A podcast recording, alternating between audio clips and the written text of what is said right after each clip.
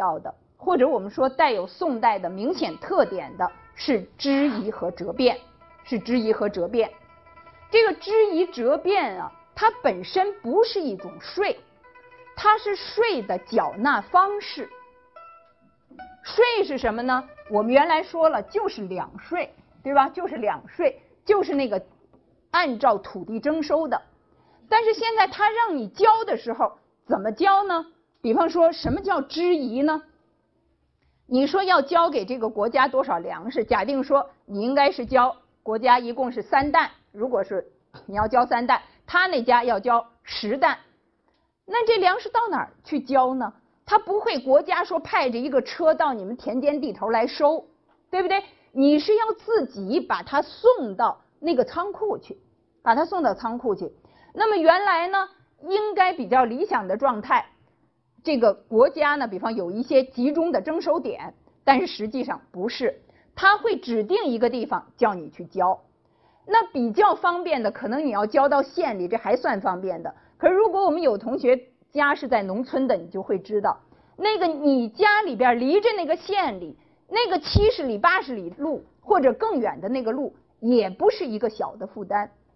而宋代呢，还会有临时指定的地方。比方他说现在河北打仗呢，对吧？这个粮草都要往河北那儿集中，要往那边运输。所以现在呢，你虽然家离那个河北边境很远，那个不是你这个本县，但是他叫你呢，把这个粮食送到我给你指定的那个指定地点去，这个就叫支遗，这个就叫支遗。元丰的时候，宋神宗的时候，曾经有一个就是宽恤老百姓的规定。说这个支遗啊，最远不要超过三百里，所以你就可以想想，在当时这个支遗就变成一个老百姓很沉重的负担。那么这个支遗呢，就成了一种原来它是赋税，可是这个支遗我们说它是一种赋税的缴纳方式，这个缴纳方式本身就变成了一个劳役，对不对？就变成了在原来的那个赋税的基础上。增加出来的一个名目，那么后来呢，也有一些规定，就是说你不是不愿意去交吗？那也行，你就不用去送了。你现在呢，就多交一份钱，我们给你雇人，雇人给你去送，雇人给你去送。那么加的这个钱就叫做缴钱，就叫做缴钱。那么加了缴钱，就应该是我交了这一份钱，我家就不用去送了。可是时间长了以后，这缴钱就变成一个固定的附加税，在这个缴钱之外，还可能再让你送到什么地方去，所以呢，这个就变成了一个累积的啊，累积的一种这个附加的名目。这个是支遗，折变也是赋税的一种缴纳的方式，它就是临时的变更，反复的折，实际上呢，也成为这个加税。其实呢，它原来我们也说到过。在讲唐代的时候，我们说到这个杨国忠啊什么的时候，我们曾那个时候就说到过折的问题，也说到过估，对不对？有印象吗？有。那个时候呢，已就已经有这种折纳的办法。这个折变其实就是跟着那个折纳学来的，然后就跟那个学来的。也就是说呢，你本来要交粮食，好，今年说你不用交粮食了，你就交捐；你明年呢又说你不用交捐了，你就交钱。那这个钱老百姓到哪儿去？他自己又不能造出钱来，他只能把他那个粮食卖了去换钱，对不对？那么这里边呢就有一个，他那个粮食能卖多少钱？可是官府呢，他不会跟着你，你是今天去卖的，你其实是卖了五文钱，他是那个明天去卖，他卖了八文，官府不会跟着你，所以呢，官府是给你指定一个估，就是说你这一斗粮食就相当于多少钱。至于你在市场上能不能卖到这么多钱，那他就不管了，那他就不管了。当时呢，虽然有一种说法，说是应该取评估，就是有一种大家都公平，你应该是按照那个市场的一个平均价格来估，但是实际上做不到。我们底下看到一条材料，是包拯的奏议集里边，这个京剧里有一个戏叫《陈州放粮》。这个包拯呢，确实他是去陈州放过粮。那么他在这里边呢，就说到一件事情，他说陈州去冬遇大雨雪，冻折桑枣等这些树呢，很多都冻死了。今年养蚕只及三五分，因为没有桑树嘛。二麦也长得不熟，就是粮食也收的不好，全有损失去处。除薄化不放省税外，这个尚书省收的这个两税不能放，就是不能不能听任自如吧，就是还是要收。执其余免之夷折变，地方上就要求我这个两税还是交，但是你别让我质疑，也别给我折变。以奉圣旨，令京西转运司相度文奏。转运司是干什么的？管财政的，对不对？钱谷啊，这些转运司管。好，现在包拯就说了，他听说窃知本路转运司叠陈州，转运司就说了，要怎么办呢？令将今年下税大小麦予免之疑。好，你不用质疑了，确实给你免了。但是呢，他没有免掉折变，指令就本州送纳现钱，这还是折变，对吧？原来是交粮食，现在他要交钱，交钱怎么折呢？确令将大小麦每斗折现钱一百文，一百个铜板，缴钱二十文。他给你免了之疑了，他现在收缴钱。诸班头子，头子就是这个省号啊，什么这些号，仓号又纳二十文，你还得给我这个仓号。鼠鼠雀号，这样呢，每斗麦纳钱一百四十文，折的这是折了。况这个包拯说，现今市上小麦每斗实价五十文，一斗小麦他才只能卖五十文，可是这个官方给他的估是他得交一百四十文。于是包拯就说，这样做乃是于灾伤年份。二倍诸波平民也，你等于是增加了两倍，对吧？则民间钱货从何而出？所以我们就可以看到当时的支夷折变给老百姓呢带来了非常实际的、非常沉重的负担。这个赋税里边呢，我们在这儿有一个比较，呃，这个比较呢，我们可以看出来，天宝。这是唐代，对吧？天禧呢是宋真宗，嘉佑是仁宗，元佑是宋哲宗。那么这就是北宋的前期、中期、后期。呃，前边呢是天宝，这是唐代的最盛的时期。如果我们把这些数字比较一下的话，我们可以看到，天宝年间征收的谷物，全国征收的谷物，到天禧、嘉佑、元佑。其实基本上是持平的，对不对？差的不太多。正税是有凝固化的倾向，基本上这个数就差不多，每年多多少少不悬殊。差的多的是什么呢？什么差的多？钱差得多，对不对？天宝的时候二百万贯，到天喜、嘉佑、元佑。都是几千万贯，都是几千万贯，所以呢，我们可以看到征收的这个钱，就这个时候这个货币在整个的这个经济里边所扮演的角色越来越重要了。那么我们也可以看到，像布帛其实是越来越少了，对不对？原来征的这些绢啊、布帛呀，越来越少了。为什么呢？过去的这个布帛。它不光是做这个衣服啊什么实用，而且它还可以作为一种交换的中介物，对吧？这个绢和钱一样，都可以作为一种交换的中介物。而到了宋代，很少再用绢作为一种交换的中介了。那么交换的时候呢，都是用钱了，甚至于后来用纸币了，对不对？所以呢，对于这个绢帛的征收量其实是少了，是少了。那么底下我们再来看。这个赋税的结构，我们来看北宋。北宋呢，至道是宋太宗的年号，天禧是真宗，熙宁是神宗。我们来比较一下，我们仍然能看到正税的部分是相当稳定的，对不对？正税的部分来自土地的，这是相当稳定的，而来自征阙的，什么是征阙？专卖、盐。茶、矾什么等等的这些专卖，来自专卖的应该说是数倍的增加啊，有成数倍的增加。那么来自商税收入的也有明显的增加啊，也有明显的增加。北宋的时候，中国这种在帝制国家里边第一次非农业税超过了农业税的比重。原来是来自农业上的税收占百分之六十，非农业的税收占百分之四十。到了西宁的时候，我们可以看到，来自农业的税收占国家整个财政收入的百分之二十八，而非农业的部分占百分之七十二。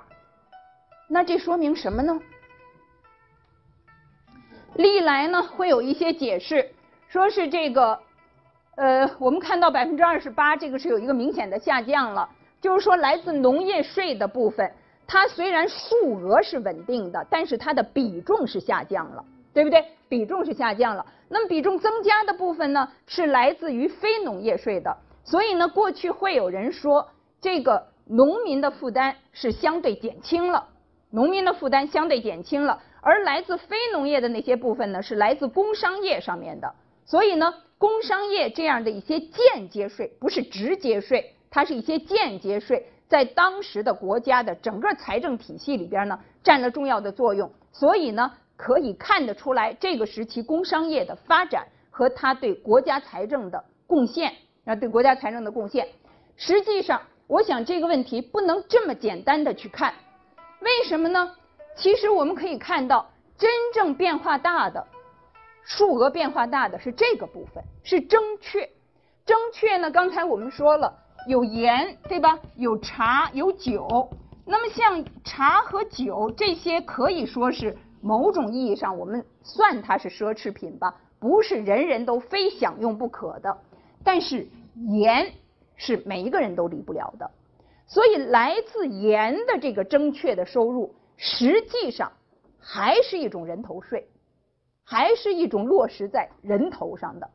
表面上看起来不是强征的。不是到你家去收，但是实际上呢，它仍然是来自是跟人口联系在一起的，而是跟人口联系在一起的。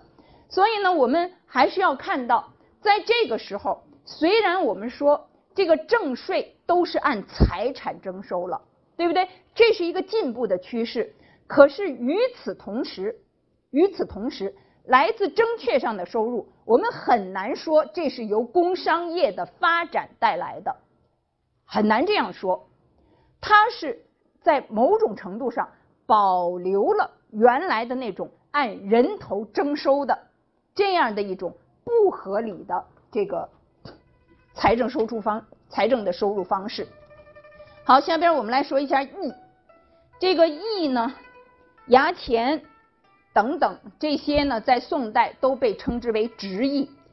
宋代呢，所有的役其实是有两类情形，一类是直役，也称之为差役；另一类呢是吏役，这个呢就是一般意义上的那种徭役。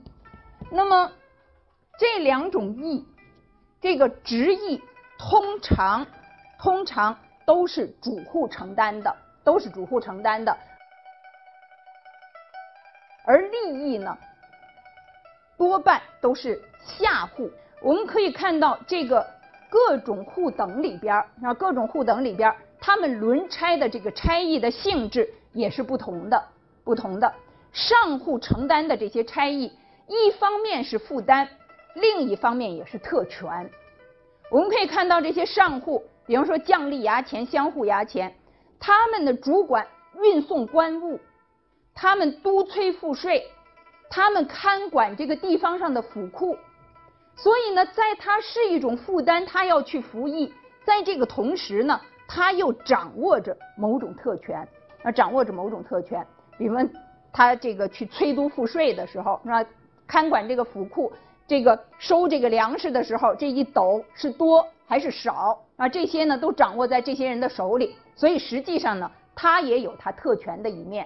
一般呢，通常会觉得，就是就这个上户来说呢，它是特权的这个成分比较大，而就下户承担的这些差役来说呢，是负担的程度比较重，那是负担比较重。那么这个直役和差役呢，在王安石变法的时候，曾经改成了木役。木役呢，就是雇木，也就是说呢，不管是轮差不轮差，所有的人呢，都是由国家就向国家交钱，然后呢，由国家统一雇人去服役。那么，除了刚才我们说到的直役这个差役以外，宋代呢也有吏役。这个吏役称也有称之为夫役，这些夫役是什么呢？夫役其实我们从这个吏役这个名称上就能够看得到，其实呢就是一些出苦力的。你比方说那个时候有叫春夫，什么叫春夫呢？就是春天就要涨水了，所以呢照例的会征发一些民夫去增高那个堤坝，那么这就是春夫。有的时候呢会征发一些吉夫，这吉夫呢比方什么地方那个大堤决口了。又征发一些人呢去堵那个口子，那么这个又叫吉夫。反正总而言之呢，这些夫役都是出出力的。那包括这个造桥啊、修路啊等等的这样的一些事情，往往呢都是这些自耕农和佃农他们承担的。这个是按照人丁去派的。我们其实可以看到，在这个宋代的时候。从西宁的时候就已经有这样的做法，就是北宋中期的时候开始有一种做法，就是所谓的免夫钱，就是你如果不去服役也可以，那你就去交，那你就交钱，用你交的这个钱呢雇人去替你服役，雇人去替你服役，所以这样呢，实际上呢，逐渐的这样的一些利益，那这样的一些徭役，也向一种财产税的方向过渡。啊，也向这个方向呢过渡，但是在当时呢，官户是享有免役的特权的，因为他已经有一个人在国家当官了，他当官就相当于他出这个差役了，所以呢，官户家里边是免役的。宋代有一个情况，就是所谓的负重役轻，宋代的负是比较重的，是比较重的，而役相对来说轻，这是为什么呢？我们可以看到。古代的时候，所有的这些役，包括比方说你当兵，对吧？包括我们刚才说去什么修桥铺路等等的，还有一些杂事，这些呢都来自于征发的这个徭役。过去都是这样，但是在宋代的时候，我们上一次讲到有禁军，还有乡军。乡军是干什么的呢？地方上的很多杂役由他们去担当了。而且宋代我们可以看到，当时的军役也基本上没有了，没有是这个老百姓再被征发去当兵，因为那个时候是募兵制了，对不对？是募兵制了，这样呢，其实就使得原来老百姓需要充当的一些役，转成了赋，因为募兵制了，国家的财政压力大了，收的税相对来说多了。对吧？征收的包括附加税啊，征收的这些名目多了，而这些名目呢，基本上是按照财产征收的，所以我们可以看到这些役在某种程度上变成了赋税，变成了赋税，而这个乡兵也做了很多的，比方说地方上的这样的治安了，或者说地方上的修桥铺路了。这个大堤上边的这种堵口子了，这样的事情往往也是湘军去做了。所以呢，我们可以看到，总的来说，宋代的情形是负重而役轻，是负重而役轻。那么这里边呢，我们从现在讲到的这个赋役制度，我们可以看到，从唐代下来到宋代，后边的明代、清代呢，其实这个役的方面有更重要的改革。这个以后我们其实还会讲到。而在宋代，随着这个募役法的出现，就是王安石的这个故役法的出现，富裕的人会去交钱，啊，会交更多的钱，而贫者呢会去服这个役，会去服这个役。那么逐渐的呢，这个征派赋役的原则越来越向田亩、财产和户等这上面倾斜。那这个呢，基本上是一个中国这个帝制时期后一段一种。发展的趋势，那是一种基本的发展趋势。那好，我想我们那个复议的部分呢，就讲到这里。实际上呢，大家要注意的，主要的是说从两税法以来，这个复议的征收制度在发生一个什么样的变化。